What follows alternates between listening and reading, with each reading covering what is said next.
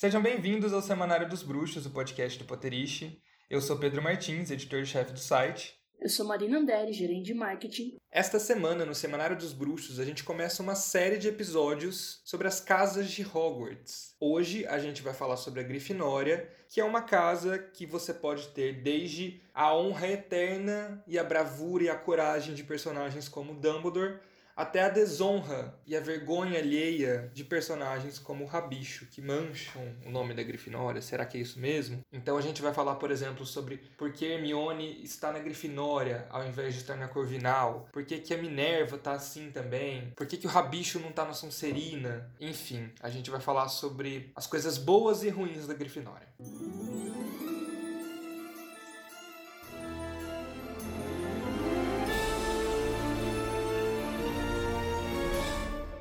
E para falar sobre esse assunto, a gente recebe o Caco Cardassi. Fala aí, bruxões! Para começar essa discussão nossa, eu queria que vocês escutassem a carta que o Percy Weasley escreve para quem acaba de entrar na Grifinória, porque eu acho que isso já transmite muito bem assim o que é a Grifinória. Você pode ler pra gente, Marina? Parabéns! Sou monitor Percy Weasley e estou encantado em recebê-lo na Grifinória. Nosso emblema é o leão, a mais corajosa das criaturas. As cores de nossa casa são vermelho e dourado, e nossa sala comunal fica na torre da Grifinória. Essa é simplesmente a melhor casa de Hogwarts. É onde os mais corajosos e mais ousados terminam. Por exemplo, Alvo Dumbledore. Sim, o próprio Dumbledore, o maior bruxo do nosso tempo, era um Grifinório. Se isso não é suficiente para você, eu não sei o que é. Aproveite seu tempo em Hogwarts. Mas como você não aproveitaria? Você se tornou parte da melhor casa da escola. É isso, né, gente? Ai, que texto perfeito! Tem alguma coisa mais presunçosa do que Percy Weasley, mas tem mais alguma coisa mais presunçosa do que Percy Weasley falando sobre a Grifinória, gente.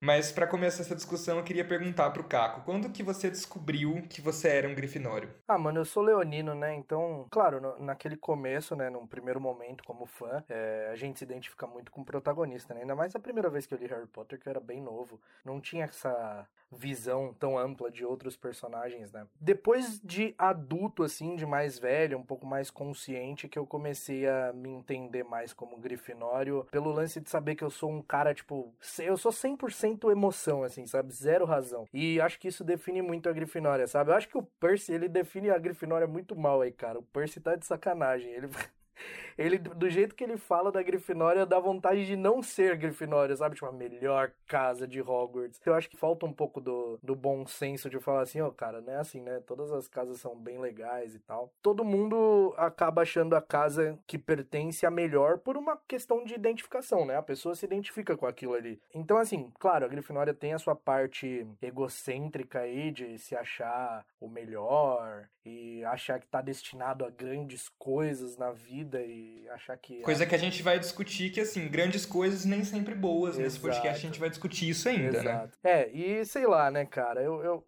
eu sou muito, eu sou suspeito, Pedro e Marina, sou suspeito porque eu sou muito fãzinho da Grifinória, cara. Nossa, diferente de mim, assim. Eu sou Grifinório, eu me descobri Grifinório muito cedo também, porque antes mesmo de existir o Pottermore pra gente fazer o teste oficial, eu fazia testes na internet, assim, aleatórios, em inglês, em português, e até em espanhol, e em todos os testes eu caía na Grifinória. Então, assim, eu falei, gente, a minha sina é ser Grifinório. Porque, assim, eu nunca me identifiquei, assim, tipo, a princípio com Grifinório, né? Mas foi um pouco do que você falou também. Conforme eu fui crescendo e me entendendo, assim, como gente, fazendo muita terapia, eu fui entendendo que, assim, eu também sou muito emoção, eu também sou muito impulsivo, eu também sou um pouco metido, confesso, em alguns aspectos da vida. Um pouco!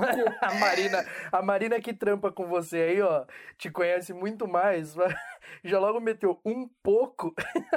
e um pouco impulsivo também, né, amiga? Como se fosse pouquinho, assim. Eu falo com propriedade porque eu também sou muito metida. Então, tipo, de boa, sabe? Mas então, eu tenho uma visão um pouco mais, mais complexa da Grifinória, assim. Eu acho que a Grifinória às vezes passa um pouco do ponto. A gente vai discutir sobre isso mais pra frente. Mas aí, uma questão, Pedro. Você é Grifinório, você se identifica com a Grifinória, mas aí você não gosta da Grifinória, quer dizer, se você não gosta de si mesmo, me, me conta um pouco. Vamos chegar a essa sessão de terapia aqui. Ah, é que eu sou muito autocrítico, sabe? Então, assim, eu não queria ser 100% emoção, eu não queria ser 100% impulsivo, eu não queria ser tão metido, às vezes, em alguns aspectos da vida. não vou abrir a minha vida aqui inteira. Ainda nesse podcast, não. Pode ser que nos próximos a gente pegue uma intimidade, né? Com os ouvintes e a gente acaba falando da vida aqui, mas enfim. é autocrítica, assim, sabe? Entender que muitas coisas de grifinórios, assim, de verdadeiros grifinórios, como eu descobri ser, né, um pouco mais velho, não são tão legais, assim, sabe? Diferente do Caco, né? O Caco eu acho que já gosta bastante de ser Grifinória, não é tão autocrítico assim, né? Uh, não, eu gosto, eu gosto, eu tomo muito cuidado para dosar bem algumas partes, sabe? Eu acho que tudo na nossa vida precisa de um limite, de um equilíbrio, né? Então eu tomo muito cuidado para não deixar as partes grifinórias do meu ser gritarem assim de, uma forma tão alta, é mais do que elas, mais do que deve, sabe? Eu tento sempre me policiar e, e aprender comigo mesmo, aprender mais de mim mim mesmo, inclusive, porque eu acho que a melhor forma da gente lidar com as pessoas é você conhecendo a ti mesmo, sabe? Eu gosto da, da Casa Grifinória por toda a questão de bravura, de coragem, de aquela coisa de tipo, pô, vamos, vamos. Grifinória é isso, sabe? É tipo, vamos, vamos. E deu. Nossa, me já, já tô aqui, vamos, vamos sim, vamos.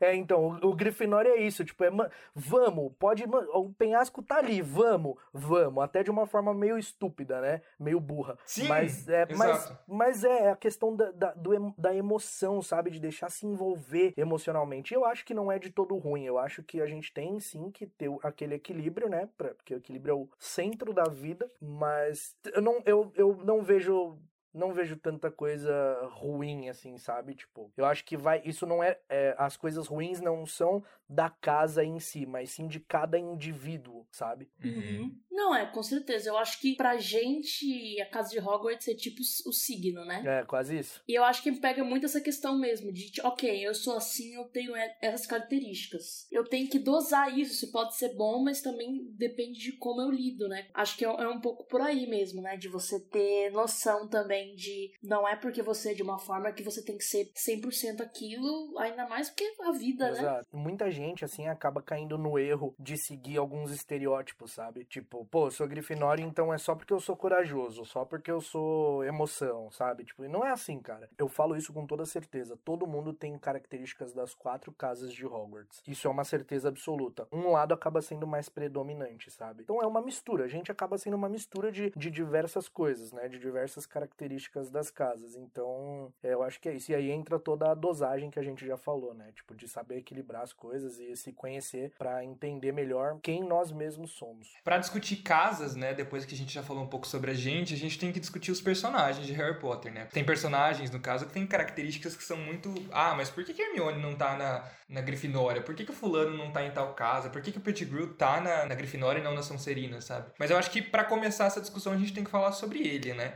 Godric ou Godric, como que fala, gente? Eu não lembro se é Godrico ou Godric. Godrico. Aqui. Godrico, é. é. porque, na verdade, tem, no, tem as duas versões, né, no nos livros. Sim, exato. E, e, Godric, ele era uma pessoa que... Ele era muito honrável, né, no sentido de que, por exemplo, ele, entre os quatro fundadores de Hogwarts, ele era um dos mais receptivos, assim, sabe, junto com o pessoal da Lufa-Lufa também, né, do, com a Elga, mas ele era muito receptivo, por exemplo, com pessoas que eram nascidas em famílias não bruxas, né, famílias não inteiramente bruxas. E isso é uma coisa legal, é, inclusive tem até, tipo, rumores de que ele mesmo, né, era nascido trouxa por causa disso. Desvalidaria um pouco o ponto. Ele não precisa ser nascido trouxa para defender esse pessoal, sabe? Pode ser só porque ele vê que, meu, essas pessoas também precisam aprender, né? Ele vem ali de uma época, né, da fundação de Hogwarts e tal, de que não tinha um lugar para os bruxos aprenderem. Não faz sentido você negar a educação para essas pessoas, já que eles também passaram por essa situação, né? Sim. Esse eu acho que é o ponto mais legal, assim, do Godric. Só que também tem um ponto nele que me incomoda. Ah, lá vai. Meio que eu aceito você ser de família não bruxa, eu aceito qualquer coisa, mas você tem que ser corajoso, você tem que ser bravo. Se você não for tão corajoso, aí desculpa, mas aí eu não tenho lugar para você, sabe? É, eu acho que é aquela questão que aí a gente vai ter um problema com todos menos a Elga, né? É. Sim, por isso que eu queria ser Lufa-Lufano. Lufano, sei lá como se fala. eles decidiram que eles queriam priorizar certas coisas e queriam alunos que priorizassem isso também, né? Eu acho que também, se você ir pela ideia de que no fim das contas todo mundo seria ensinado, eu acho que de boa, né? Por conta da Helga, né? Porque senão, no caso, uma galera ia ficar de fora. Perfeita. A Helga, ela chegou nas, nas políticas sociais, nas lutas sociais lá, mil anos atrás. Antes de ser modinha, antes, antes de ter Twitter. de ser modinha. É. o que eu acho, Pedro, referente a essa coragem é porque assim, quando a gente fala de coragem, magicamente na nossa mente já aparece um cavaleiro de armadura reluzente, um escudo. Eu acho que a gente tinha que desmistificar um pouco o lance da coragem. É, eu acho que a coragem ela tá no nosso dia a dia, é, é fazer as coisas, é tomar atitudes, é seguir caminhos que nos assustam, sabe? É seguir caminhos que a gente tem medo, mas que mesmo assim a gente precisa enfrentar, porque a coragem ela não é simplesmente não ter medo, ela é você ter o medo e enfrentá-lo mesmo assim, sabe? Eu gosto de pegar as características mais sutis, assim, dos seres humanos, sabe? Tipo, de dia a dia mesmo, já que a gente tá falando aqui como trouxas, né? Sim. trouxas não, eu sou, eu, eu sou bruxo, só que a gente tem que manter o disfarce, né? Senão Total. o ministério cai, cai em cima da gente. É, mas eu gosto de pegar essa parte, assim, e analisar mais, de uma forma mais sutil esse lance, tipo, de ser a coragem do dia a dia, sabe? De enfrentar os seus monstros. Todos nós temos, né? Todos nós temos os nossos demônios e que às vezes são extremamente assustadores, muito mais do que qualquer outro problema externo, né? Eu acho que uma pessoa que se encaixa muito bem, assim, nessa questão toda que você disse é o Neville, né? Sim. Que muita gente, inclusive pelos filmes, né? Analisar, analisando pelos filmes, ficam se perguntando, porra, mas como é que o Neville é, é Grifinório, assim? Mas, cara, o Neville é um personagem que ele enfrentou muito os seus próprios medos, sabe? Mais do que qualquer outro, talvez que a gente conheça? É, eu acho que todo mundo ali sofreu bastante, né? Todo mundo enfrentou muita coisa. Mas com certeza o Neville passou por várias provações e eu acho que até por essa característica um pouco, entre aspas, metida da Grifinória, você espera aquelas pessoas super autoconfiantes e super certas de si, né? Que não é o caso do, do Neville. Ele tá ali e tá ali. Sim pessoas com garbo varonil. Exatamente. Ainda mais pensando que, que, que, o Neville é homem, né? Então, mais ainda, uma postura de machão, de alguma coisa Porque assim. espera-se isso dele, e, né? pô, ele é um cara nador, ele gosta, tipo, de herbologia, ele tem lá o sapinho dele, sabe? Tipo assim, ele é um cara de boa. E aí, pô, você não precisa, pra ser Grifinório, você não precisa ficar mostrando o tempo todo como você é fodão, sabe? Exato. Eu acho que no caso, a progressão natural do Neville é que ele passa pela puberdade, ele vai tendo uma certeza de quem ele é e tal, mas ele sempre foi Grifinório. Pô, primeiro livro, né, ganhou os 10 pontos que fizeram a Grifinória vencer da Sonserina lá na, na Taça das Casas, é porque ele enfrentou, né, enfrentou os amigos, né, o que é mais difícil do que enfrentar os inimigos. Exatamente. Ele, inclusive, dentro de casa, ele tinha essa questão toda, né, que os parentes dele até para provar que ele era bruxo, meio que colocava ele em situações de risco, assim, né? E ele vem de uma família de grifinórios tradicionaisões, assim, tipo, a avó dele, a dona Augusta, no caso, né? Parece ser uma velhinha porreta, assim, sabe? Que enfrenta tudo e todos, assim, então... É isso um pouco do que a Marina falou, né? Ele não tinha tanto essa necessidade de ser essa pessoa mais corajosa do mundo para lidar com os problemas do dia a dia enquanto criança, sabe?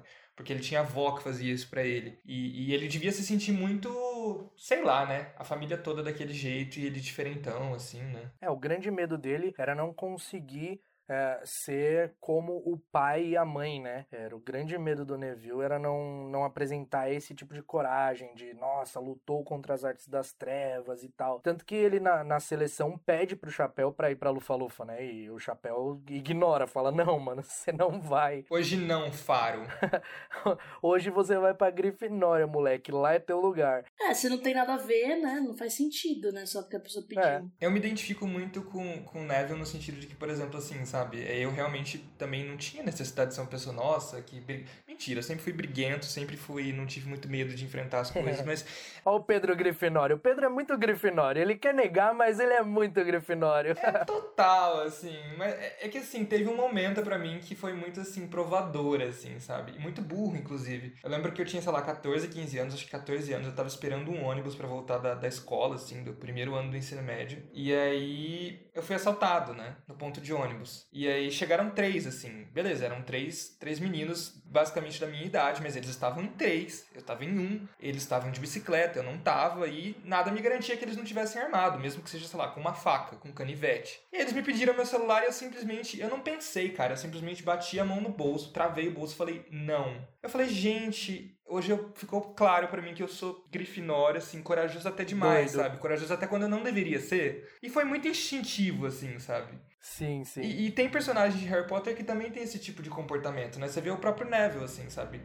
Ele enfrenta a Bellatrix, assim, sabe? Que é um dos maiores medos da vida, um dos maiores traumas da vida dele, sabe? Exato. é. Eu, Pedro, esse que você contou me lembrou uma situação. Eu não era de caçar encrenca, sabe? Mas eu não fugia de uma. Ah, eu entendo. Então, na escola eu era um cara que, assim, eu não procurava briga com ninguém, mas se tivesse briga, se fosse comigo, aí eu ia pra cima. cara. Nossa, sim. E eu fiz a oitava série em uma escola e fui fazer o ensino médio numa outra escola, porque eu, eu tinha me mudado, né? E, e aí acabei fazendo o ensino médio em outra escola. Quando eu cheguei, sabe aquela coisa de chegar aluno novo, né? E, e, tipo, a galera da escola toda conhecida já, veio um moleque, assim, no intervalo, tipo, mexer comigo e zoar, assim, sabe? Tipo, o popularzão da escola, sabe? A galera tava acostumada a ele zoar e todo mundo ficar quieto, né? E aí, na hora que ele me zoou, ele veio me zoar, eu mandei um... Você falou hoje não, Faro. Eu falei, é, eu mandei um, ô irmão, vai tomar um suco? e aí, pra não censurar, pra não ter que colocar nada de censura, que eu falei, irmão, vai tomar um suco? E aí, cara, isso deu uma confusão, porque ele falou, é, não, aquela, aquele clássico, né? Você vai ver na saída da escola, não sei o quê. Eu falei, não, beleza, mano. Na saída da escola. Me chama, me chama que eu vou. Eu falei, na saída da escola a gente vê, então. Mas, cara, quando eu saí, tinha, eu juro pra você, tinha uns 16, 17 moleque me esperando, assim. Aí, tipo, o menino que era da minha sala, que na época que era, tipo, meu colega, assim, falou, cara, vamos voltar pra dentro, você vai, vamos lá pra diretoria e tal. Eu falei, Mas não vou. que mané diretoria, mano? Eu vou lá na frente sim. Eu saí assim de peitão erguido, tá ligado? E falei, e aí? Que, qual, qual vai ser? Quem vai vir primeiro, tá ligado? E tipo, mano, começou uma pancadaria, soco, bicuda pra tudo quanto é lado. Eu tomei uns cascudos, mas eu também revidei, Sendo que o mais, o mais correto, assim, pensando até na sua própria integridade física, seria o quê? Seria Era eu voltar, pra tá ligado? diretoria, exato. Seria Eu eu, entregar o ido pra- celular, sabe? Tipo, Eu só devia ter ido pra diretoria e falar assim: Ô diretor, olha só, tem um bando de moleque querendo me bater lá fora, eu estou me cagando de medo. Você poderia, por favor, ligar pra algum responsável meu? Hoje eu faria isso. exato, é. Mas, de- mas não, cara, eu saí assim de peitão erguido e fui. E, cara, foi. Assim, não aconselho, galera. Mas enfrentem seus medos, sabe? Enfrentem seus medos. Desde que não seja enfrentar 16 pessoas, um, né, 16 contra 1, desde que não seja você reagir a um assalto, é isso aí, enfrente seus medos. Gente, adorei! Nossa! Foi doido esse dia. Mas meu pai no dia seguinte foi na escola, viu? Foi na escola. Aí a- o diretor fez eu e o menino apertar a mão assim. Foi, nossa, eu fiquei com ódio disso, meu Deus. Nossa, total. Draco e Harry apertando a mão, assim, no, no clube dos duelos, né? Não, e, no- e no- ó, eles- e olha só, no terceiro ano eu tava, tipo, amigaço desse moleque. Amigos e rivais. Foi incrível, assim. No terceiro ano a gente tava brother, jogava bola junto e tudo. Como é, como é a vida, né? Meu Deus, adolescente, né? Também, principalmente. Adolescente. Ah, gente, achei incrível. Ainda mais porque eu ouço vocês falando, eu fico, gente, por que? Jamais. Por isso que a gente realmente tem que se controlar, sabe? Outra pessoa que eu acho que eh, todo mundo fica perguntando: ah, o Harry não é Sonserino. Não, gente. O Harry é muito Grifinório. Ele tipo, é muito o Harry é total a pessoa que iria reagir ao assalto, a pessoa que iria enfrentar os 16 sozinho. Isso fica muito claro, eu acho, em A Ordem da Fênix, quando tá todo mundo ali se preparando, se prepararam o ano inteiro, meio que escondido, né? Todo aquele trabalho pra montar a armada de Dumbledore. E aí chega na hora de ir pro, pro, pro combate e ele simplesmente, tipo, chega, não, não, eu vou sozinho.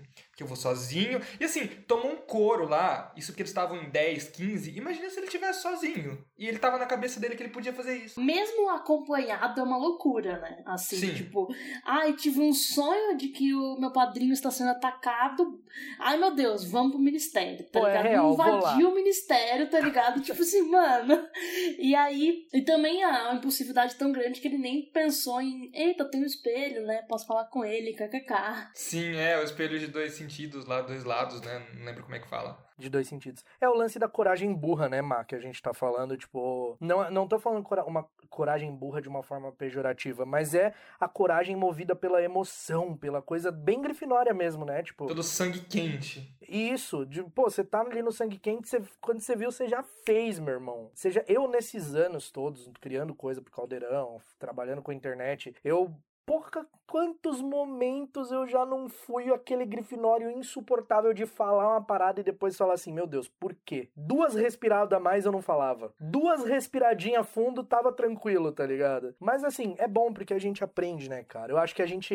A gente Não dá para aprender só com vitória. Não dá. Exato. Aí depois o filho do Harry, que é no, no em Cursed Child, considerem vocês que é ou não, é o filho do Harry que é fazer o que ele fez, basicamente, ele fica puto, né? Como se ele não tivesse feito exatamente aquilo, né? Exato. Uma coisa que eu fico meio assim é, é da galera querendo meio que tirar alguns personagens da Grifinória, falando que, tipo, ah, por preguiça da, é, da autora, a narrativa ficou mais fácil colocando eles na, na mesma casa, sendo que eles têm muitas características, assim, da, da Grifinória, sabe? Tipo... Tanto exatamente isso que a Marina falou, né? De, tipo assim, mesmo junto com todo mundo, já é uma loucura você ir pro ministério naquela situação. Só que, assim, o grupo, a maior parte dele era da Grifinória. Exato, só aluna que não era. E, obviamente, né, ajuda, gente, eles estarem na mesma casa. Obviamente, né? Sim. né?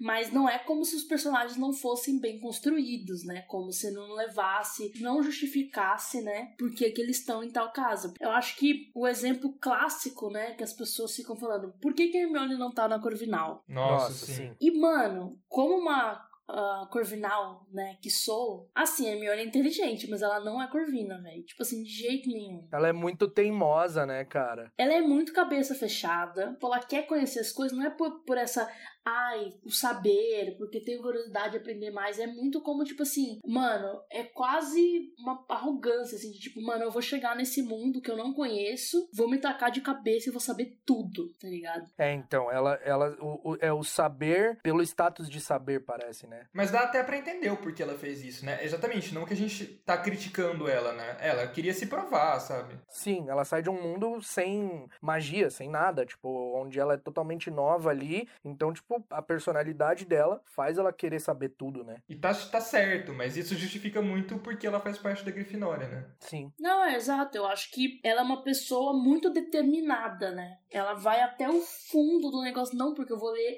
eu vou virar a noite na biblioteca, vou ficar lendo esse negócio aqui até saber o que, que tá rolando, entendeu? E ela é corajosa até para ir em busca de conhecimento, né? No sentido. Mas é isso, não é porque ela tem curiosidade de saber como prepara uma poção polissuco. Não. Eu vou ali furtar a sessão reservada eu vou preparar uma poção super avançada e eu vou tomar, eu vou fazer e vou acontecer para entrar na sala de comunal do outro. Não é porque ela tem curiosidade apenas por aquilo, é porque ela quer realmente fazer o que ela acha que é certo fazer e aí, enfim, mesmo É muito vamos, vamos, né? É o de vamos, fato, vamos. Assim. É, e mesmo que seja tipo quebrar todas as regras possíveis, beleza, vamos, sabe? Então é meio isso, assim, eu realmente, ok, ela é inteligente, mas não é só isso que define a Corvinal. E aí eu acho que, mano, pesando na balança, ela, ela é muito mais grifinória, assim. Com certeza. É só, gente, é só conhecer um pouco a personagem, sabe? Sem dúvida, ela é muito grifinória. E outra coisa que eu acho que, que, que, coloca muito a Hermione na grifinória é que ela não respeita saberes e conhecimentos diferentes, né?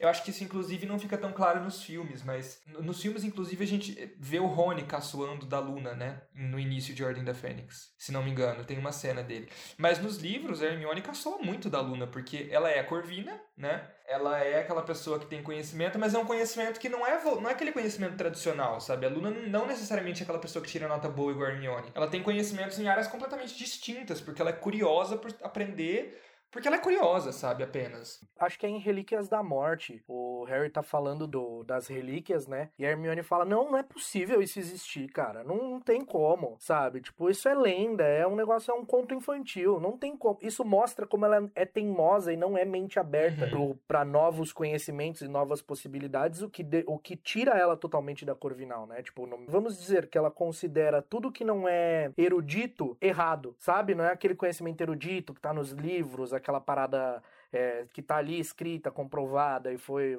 tem teses e grandes nomes da magia que falaram. Pra, se não é aquilo para ela, não é, entendeu? Tanto que ela caçoa demais da Trilone, né? E das meninas que gostam de aprender adivinhação. Sim. Exato. Nossa, isso, isso meio que, tipo assim, a inteligência dela é de livro, e não, não é aquela inteligência da rua, tá ligado? É, é tipo isso. É tipo aquela parada de nota não te define, tá ligado? Nota de escola não define sua inteligência. Pra ela define. Pra ela define. Mas depois que ela se forma, ela vai vai lá pro Ministério da Magia, faz um monte de lei para melhorar a vida dos elfos domésticos. É, isso é tipo coragem, né? Coragem para se rebelar contra um, é. um, um sistema do mundo bruxo. É, mano, é é revolucionária, né? Exato, ela é muito revolucionária, sabe? Então, pô, ela é extremamente importante. Mas aí eu, é, entra esse lance de querer colocar lá na Corvinal, eu acho um pouco forçar a barra, sabe? Só pra não ser da Grifinória, né? É, exato. Que fique claro, tá, gente? A gente não tá criticando a Hermione, a gente só tá dizendo por que que ela não é Corvina, né? Essa questão da Trelawney realmente bate muito para mim, assim, porque, gente, a gente sabe que a adivinhação é um ramo da magia extremamente difícil, que nem todo mundo consegue fazer, que não é uma coisa só, tipo, deixa eu ler o livro aqui, enfim, precisa realmente de, de, todo um preparo que vai até além de você simplesmente aprender. Mas, gente, a adivinhação é extremamente importante para a jornada do próprio Harry, sabe? A profecia do Voldemort em relação ao Harry, enfim. É, mas eu acho principalmente que o bom, né, da gente conseguir acompanhar esses personagens crescendo é que você vê a evolução, né? Eu acho que é muito bom que a gente tenha esse contraponto entre a Hermione e a Luna, por exemplo, porque elas vão se conhecendo e vão entendendo um lado da outra. Sim. Entendeu? Então sempre vai ser mais difícil para Hermione acreditar em certas coisas mais fora do, do, mundo, assim, do que pra Luna. A Luna já tá acreditando em tudo, né? A Minerva, gente. A Minerva é também uma, uma personagem que muita gente pergunta, né? Por que, que a Minerva não é, não é da Corvinal? A Minerva, gente, ela foi um headstall, né? Que na tradução brasileira, se não me engano, ficou empata-chapéu. que é um empata-chapéu? Empata-chapéu é aquela pessoa que, durante a seleção, ela ficou 5, 10, 15 minutos pro chapéu decidir para que casa ela ia né? Coisa que, obviamente, a gente não tem nos filmes, porque a gente não tem 15 minutos para deixar o chapéu decidir, né? Nos filmes, o chapéu tem que decidir todo mundo em 40 segundos. Mas a Minerva foi um headstall, foi um empata-chapéu. Eu não lembro exatamente. Eu acho que ela ficou quase 10 minutos, 5, 10 minutos, eu não lembro, sabe? Porque justamente o chapéu ficava Corvinal ou Grifinória. Mas a Minerva, ela é serena até a segunda página, né? Até o sétimo livro, até chegar, enfim, a Batalha de Hogwarts. Que ela é basicamente quem coloca todo mundo de pé para trabalhar ali, né? É, tipo, vamos explodir, vamos fazer. É, a gente conhece conhece um pouco da Minerva jovem, né? Uhum. Que era uma pessoa muito impossível, né? Até com os boyzinhos dela. Exato, exato. Pô, ela podia ter chegado num meio termo, né? Trocar ideia. Pô, vamos fazer assim e tal. Mas ela não, já foi metendo o pé no negócio, falou: ó, não dá pra gente se ver, é isso, estou indo embora, beijo, tchau. E foi. Sim. Você entendeu? Tipo, sem papo. Também de pensar rápido, né? De tipo, pô, eu sei como foi foda pros meus pais, meu pai ser trouxa, minha mãe não ser não sei o que, vou ficar com esse trouxa aqui. Hum, falou, cara. Não há um meio termo, né? Não é tipo, não, vamos tentar encontrar um meio termo. Não, é simplesmente foda-se. E, e, e, até nessa questão da, da, da, batalha, né, gente? Tipo, se ela fosse, sei lá, uma pessoa corvina, ela total faria um plano de. Não que ela não fez ali na cabeça dela na hora, mas ela sentaria e fazia um, faria um plano e aconteceria de um jeito muito mais calmo, assim, sabe? Mas não, ela foi impossível. Em outros momentos dos, li dos livros também, né? Não só na juventude, como o Caco disse, mas mesmo quando ela tava lá já velhíssima, no quinto livro, é que essa cena também não tem no filme. Quando o Hagrid tá sendo atacado, né, pelos aurores comandados pela Umbridge, aí os aurores vão estuporar o, o Hagrid e ela simplesmente, em vez de tentar defender ele com um feitiço, em vez de tentar entrar num acordo diplomata e conversar com os caras, ela simplesmente vai lá e se joga na frente do Hagrid, sabe? Ela é doidona, bem grifinória. Porra, Minerva é muito irada. E eu acho também que tem um pouco isso, né? Tipo, ela tenta manter a serenidade com a Umbridge, né? De tipo assim, mano, eu sei que essa moça aqui tem poderosa, que ela pode, né, me ferrar. E também eu quero tentar poder defender os meus colegas, então eu vou tentar ficar de boa. Só que ela não consegue, ela é afrontosa, né? Nossa, sim. Então, tipo, essas falas, né? A, a Dolores pigarreando pra chamar atenção, ela, tipo, como que, que é? é uma pastilha pra tosse. É, exato, pastilha pra tosse, Dolores. Tipo assim,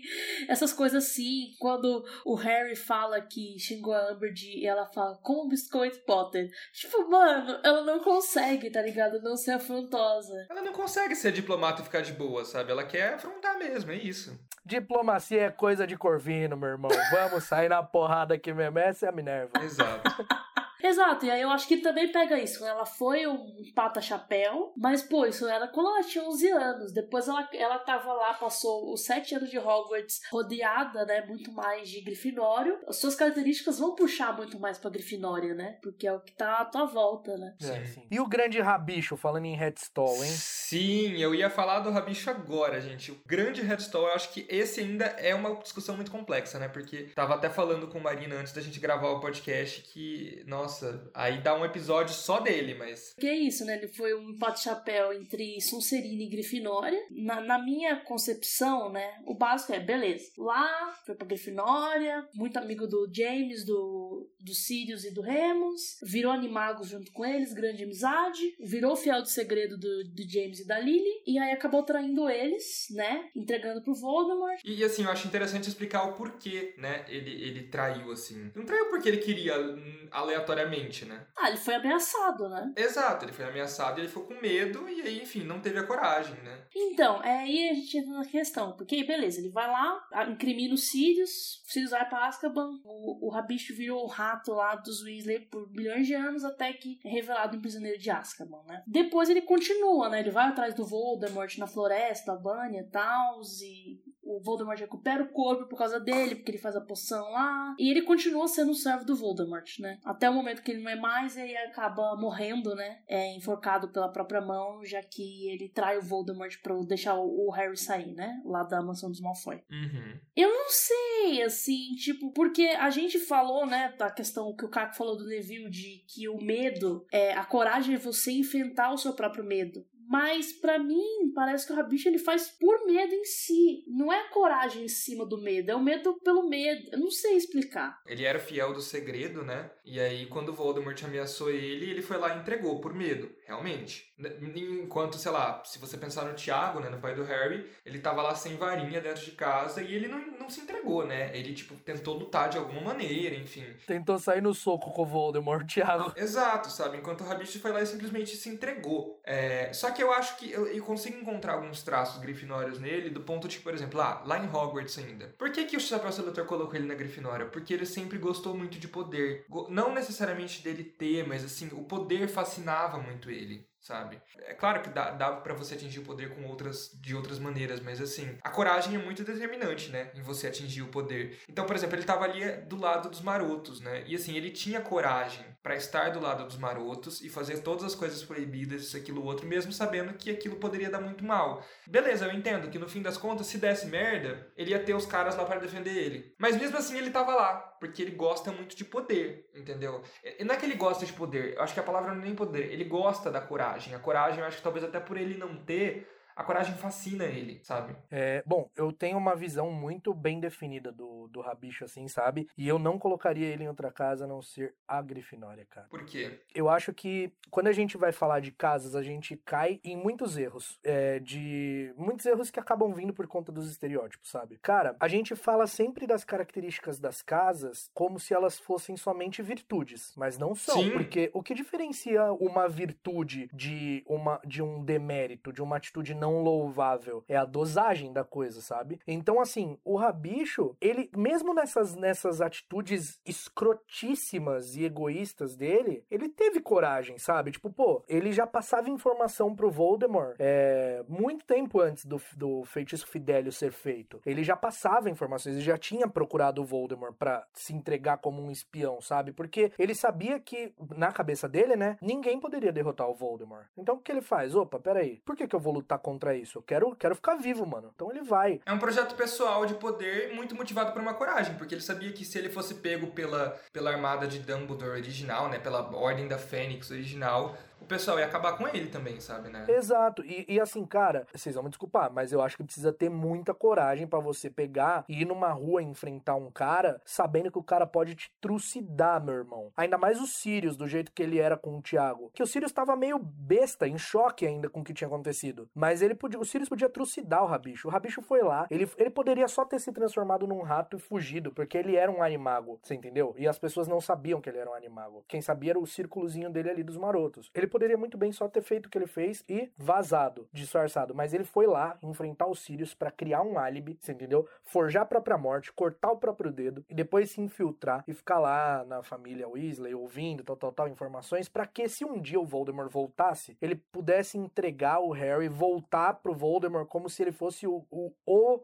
comensal da morte, sabe? Tipo, o servo mais leal. E, e, eu vejo alguns resquícios, assim, sabe? Dessa coragem desequilibrada. Coragem pro lado ruim. É a mesma coisa na inteligência. Você ter coragem para fazer uma coisa ruim. É porque a gente tem tantos personagens. Como você disse, a gente tem tantos personagens que usam a coragem para fazer coisas legais, né? E boas. Ele não, ele usa coragem para fazer coisas completamente. E ele tem mais coragem, por exemplo, de que um Sonserino teria. Porque, sei lá, um Sonserino tentaria manipular outra pessoa, tentaria, enfim. É, e o Voldemort, por exemplo, exemplo, ele nunca foi impulsivo, né? Tipo, na busca de poder dele. Ele sempre planejou tudo, sempre se aproximou muito das pessoas certas. Ele sempre foi muito frio, muito tranquilo, é. É, ele não era essa pessoa que era impulsiva. É que eu acho que talvez para mim, eu acho que agora eu, eu, eu, concordo. Agora, o Caco me convenceu. Você falhou, Pedro, mas o Caco me convenceu na questão da, da coragem, de fato. Só que aí eu, eu, eu puxo um pouco pra. Se ele teve um empata-chapéu pra Sonserina, o que, que ele queria? O poder, a ambição. E aí, ele também, essa coisa dele pensar, pô, Voldemort vai vencer eu quero sobreviver, é muito uma questão de autopreservação que a Sonserina tem, né? De tipo assim, eu vou seguir os meus próprios interesses para que isso dê certo para mim, sabe? Eu acho que é isso. Talvez as, as outras atitudes que ele tenha tomado depois sejam muito grifinoras. É isso, de ir lá enfrentar os Sirius, que é um álibi realmente muito ousado, né? É muito ousado. Mas todo o início disso tudo, dele já ter um contato com o Voldemort, passar umas informações aí e tal, é muito Sonserino, assim, de tipo... Então, na realidade, a ideia é Sonserina, mas como ele executa não é. Em vez de simplesmente se aproximar das pessoas certas, tentar conversar e persuadir alguém, não, cara, ele simplesmente vai lá e é impossível no sentido de, enfim, ir pro lado do Voldemort direto, mesmo sabendo que as pessoas trucidariam ele se descobrissem. Então ele executa esse projeto de poder de uma maneira muito corajosa. E não de uma maneira sonserina, sabe? É muito bizarro. Debaixo do nariz do Dumbledore, sabe? Tipo, ele faz isso. Então. Ele e, não é come quieto, sabe? Igual seria um sonserino. Exato. O problema é que essas coisas, elas não nem todas estão nos filmes, né? Mesmo a gente que já leu os livros várias vezes, os textos do Pottermore, às vezes a gente esquece a maneira como ele fez isso antes, antes mesmo de entregar os Potter, ele já passava coisa pro Voldemort, sabe? Então acho que às vezes os filmes não conseguem transparecer muito essa questão das, das nuances das personalidades, de, tipo, a pessoa, ela almeja isso, o Rabicha, almeja um projeto de poder, só que ele é corajoso para executar, e ele não executa igual um Sonserino executaria. O Lockhart, ele almeja um projeto de fama e ele usa da inteligência para executar esse projeto de fama e não, entendeu? É, se você quiser ouvir mais críticas aos filmes de Harry Potter, ouça o nosso primeiro episódio. Sim. Como assim vocês não me chamaram para meter o pau nas adaptações, velho? Ah, mas pode, a gente pode fazer uma parte 2, 3, 4, 5. Ixi, dá para fazer tranquilamente uma parte. Acho que todo episódio que a gente for fazer, gente, a gente gosta muito dos filmes, tá? Mas todo episódio que a gente for fazer, a gente consegue criticar muito os filmes, né? Como a gente tá fazendo agora, no caso. Ô Pedro, Marina, me chama pro episódio para criticar Enigma do Príncipe. Beleza, a gente vai Mano, vamos fazer isso. Falando mal dos filmes, a gente faz de um a um. Sim, dá para fazer total. Ah, é brincadeira, galera. Não me cancelem, tá? é que é isso, realmente os filmes não conseguem pegar essas nuances que pra gente que quer discutir. A gente, gente, a gente tá a uma hora, não sei para vocês que estão escutando, mas porque tá editado, mas a gente tá uma hora e dez minutos discutindo uma casa específica. Então, assim, pra gente que entra nesse nível de detalhes, os filmes deixam a desejar, sabe? É, até porque é normal, né, cara? É uma adaptação, é normal, é extremamente normal isso. Exato. Acho que vocês arrasaram, vocês me convenceram. Eu não achei que, ia, que eu ia chegar a uma conclusão, mas de fato ele é Grifinória. Olha a diferença de uma Corvina, tá vendo? Ela foi mente aberta. Ela ouviu os argumentos, você entendeu? Aí, Hermione não, não faria isso. Exatamente, não faria. A gente não a gente faria, mas teria muita dificuldade para fazer, velho. É, sim, Pedro, verdade.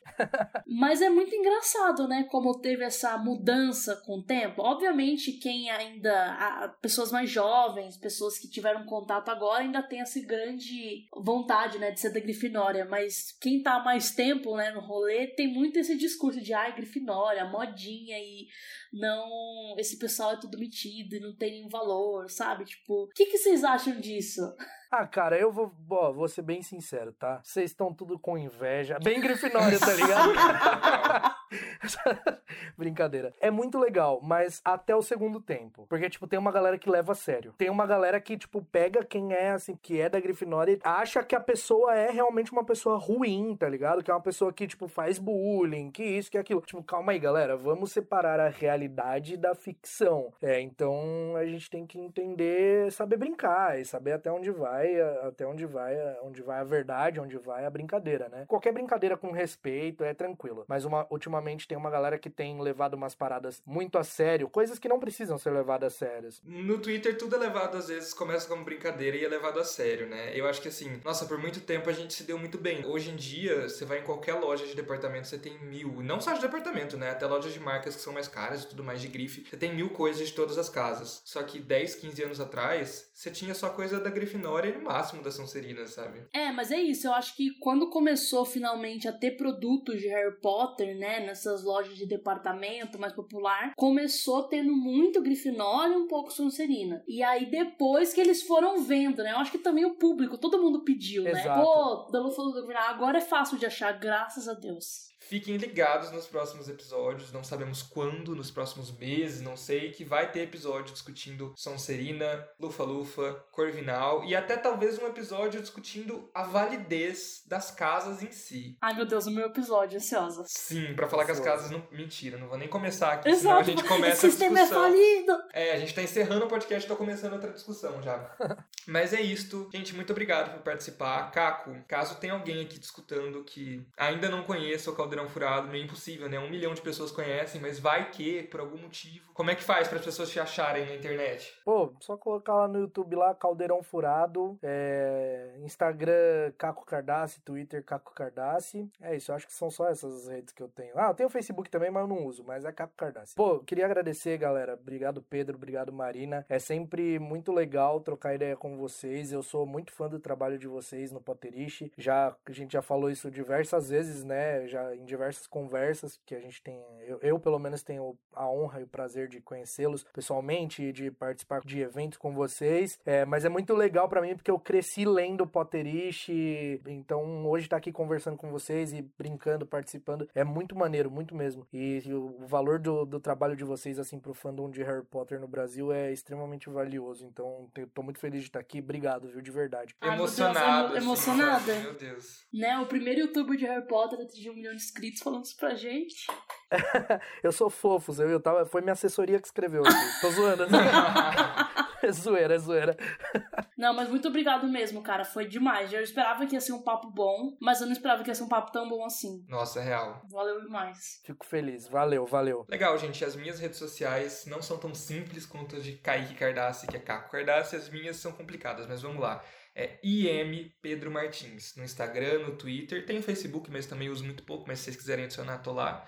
Então é IM Pedro Martins. E as suas, Marina? As minhas são Marina Andere em todas, né? Marina A-N-D-R-I. E também não esqueçam de seguir o Potterish nas redes sociais. É Potterish Oficial no Instagram. E nas outras redes, né? TikTok, Twitter e Facebook é Potterish. Não esqueçam também de seguir esse podcast, né? Pra você sempre estar ligado quando sair os episódios toda semana. E também de classificar, deixar seu comentário. É muito bom saber como é que vocês estão recebendo. Toda dica, toda crítica, muito bem-vindo. É isso, gente. Não se esqueçam também de acessar o potterish.com se vocês quiserem ler todas as notícias de Harry Potter em português, enfim, todas traduzidas, contextualizadas. É isso, muito obrigado, gente. Valeu, galera. Falou!